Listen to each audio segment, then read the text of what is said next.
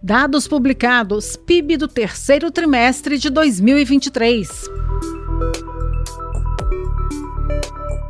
Olá, eu sou a jornalista Sandra Persen. E eu sou o economista André Galhardo. E este é o painel econômico FIEG. Começa agora o painel econômico da FIEG, uma iniciativa da Federação das Indústrias de Goiás e Análise Econômica.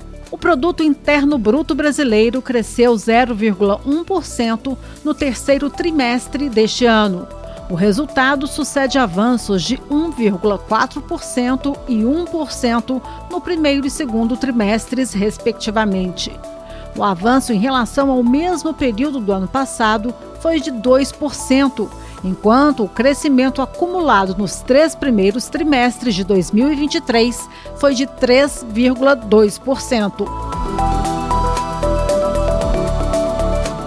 O avanço do PIB contrariou as expectativas dos agentes de mercado financeiro, que esperavam por um recuo de 0,2%. O intervalo das projeções de queda de 0,6% a avanço de 0,9%, com mediana negativa em 0,2%.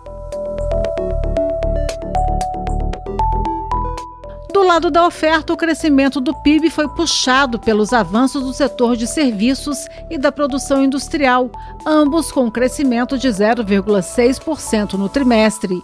Já o setor agropecuário recuou 3,3%. Do lado da demanda, o resultado foi influenciado pelo consumo das famílias e do governo, que cresceram 1,1% e 0,5%, respectivamente. Além do consumo, as exportações cresceram 3% e também contribuíram para a expansão. O volume de investimentos, por sua vez, recuou 2,5% no trimestre, encerrado em setembro. Vamos agora à análise do economista André Galhardo, da Análise Econômica. André, com o resultado do terceiro trimestre, qual a projeção de crescimento para 2023? E 2024. Olha, Sandra, uh, o resultado, nós tínhamos um avanço, uma projeção de 0,1% de crescimento e a gente acabou revisando para zero, né, estabilidade no terceiro trimestre, então a gente ficou bem perto ali do resultado oficial. Só que isso nos fez revisar, né? Esse dado nos fez revisar, embora tenha crescido, né? A gente estava estimando avanço de 0,1. É importante lembrar que o IBGE faz revisões, né?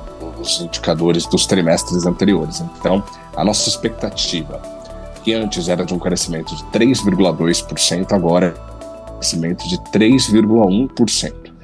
No trimestre, a gente espera que a economia brasileira cresça 0,3% ou em torno disso, né? 0,3% no último trimestre de 2023. Em 2024 para 2024, a gente espera um crescimento mais modesto, né, como reflexo da normalização do setor de serviços, que cresceu muito, né, com uma demanda reprimida depois da pandemia, e outras questões estruturais. Então, a gente deve crescer 3,1% em 2023, que é um patamar mais elevado do que a gente havia crescido em 2022, é, mas deve crescer 2% em 2024, né, como eu disse, é, como reflexo uh, dos nossos problemas estruturais mesmo, e da própria taxa de juros, né, que continua muito elevada, apesar do, do esforço do Banco Central em trazer a Selic para patamares mais baixos. Cabe lembrar aqui, Sandra, só para concluir essa parte, que o presidente do Banco Central do Brasil, Roberto Campos Neto, disse publicamente no, na semana passada que esperava que a taxa de juros brasileira, uh, quando o Copom terminasse né, o ritmo de cortes, né, o ciclo de cortes, desculpe, ele esperava que a Selic uh, estivesse num patamar ainda restritivo. Ou seja, o Banco Central está dizendo que quando o Copom parar de cortar Selic, ela ainda esteja num patamar que é restritivo, que inibe, em alguma medida, a, a, a atividade econômica, o crescimento econômico de modo geral. Então, esse é um dos fatores que, que contribuem para a gente estimar um crescimento um pouco menor ao longo do ano que vem e qual deve ser o vetor de crescimento tanto para o último trimestre desse ano quanto para 2024? Olha, Sandra, a gente viu é, ao longo deste ano, ao longo de 2023, uma, uma relevância muito grande né, da, do setor agropecuário.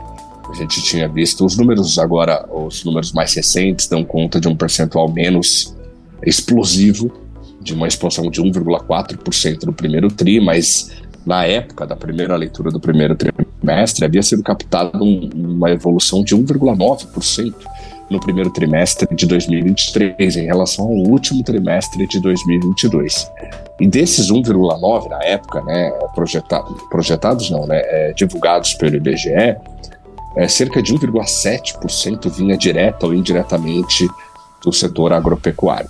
A gente não deve ter a mesma, o mesmo crescimento do setor agropecuário para 2024. Sendo assim, o Brasil precisa encontrar outros vetores de crescimento. Eu não estou dizendo que o setor agro não vá crescer.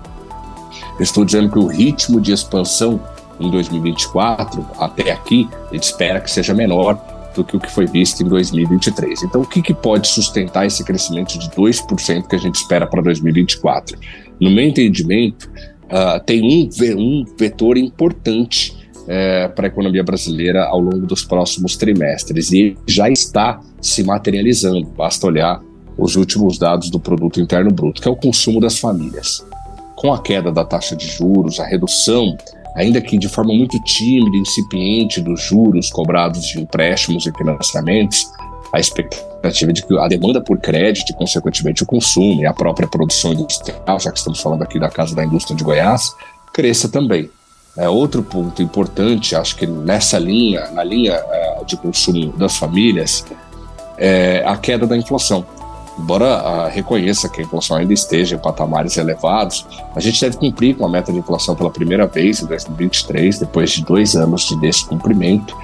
E a nossa expectativa, a expectativa do mercado, de modo geral, é que essa inflação brasileira ela, ela aponte, continue apontando né, para baixo. A gente deve chegar no meio do ano que vem com a inflação bem perto da meta, que atualmente é de 3, 3%, 3,25% para 2023 e 3% para 2024.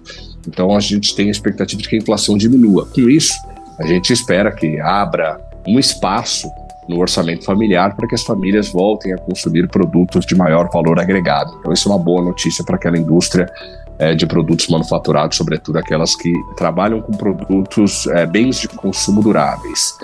É, e, por fim, e não menos importante, que sustenta o argumento de que o consumo das famílias será relevante ao longo de 2024, é o aumento da massa salarial.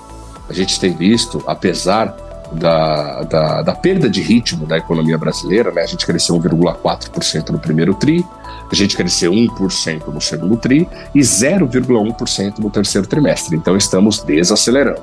Apesar desta desaceleração, o nível de desocupação continua caindo. O Brasil tem uma taxa de desemprego que hoje está em 7,6%. Ainda temos 8 milhões e 300 mil brasileiros desocupados, então é um dado a ser comemorado, mas com bastante cautela. Mas a taxa de desocupação é a menor desde fevereiro de 2015. Né, para, para trimestres encerrados em outubro, é a menor desde 2014. Isso, o que, que isso quer dizer? É mais pessoas trabalhando pela primeira vez, tem mais de 100 milhões de brasileiros ocupados. Isso deve, isso aumenta a massa salarial, a massa de rendimento, que também deve contribuir para o aumento do nível de consumo.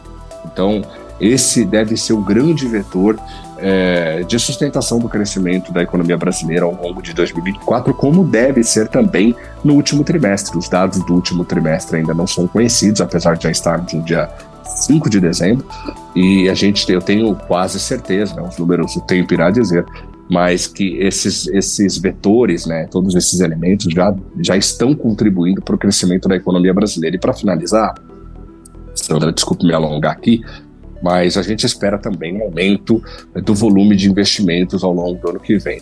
Tanto porque uh, a taxa de juros vai cair, e isso deve ajudar em alguma medida, apesar dos pesares, né? já falei da taxa de juros restritiva prevista pelo presidente do Banco Central do Brasil, mas também por termos uma base de comparação muito baixa. Então, a expectativa é que estatisticamente o volume de investimento cresça ao longo de 2024 e a gente tem um crescimento então pautado pelo consumo das famílias e o retorno do volume de investimentos.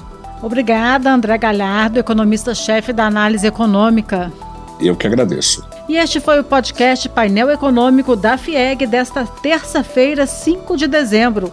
Estaremos de volta no dia 14 de dezembro para falarmos das perspectivas para o ano de 2024. Até lá! Esse foi o painel econômico da FIEG, uma iniciativa da FIEG e Análise Econômica para você.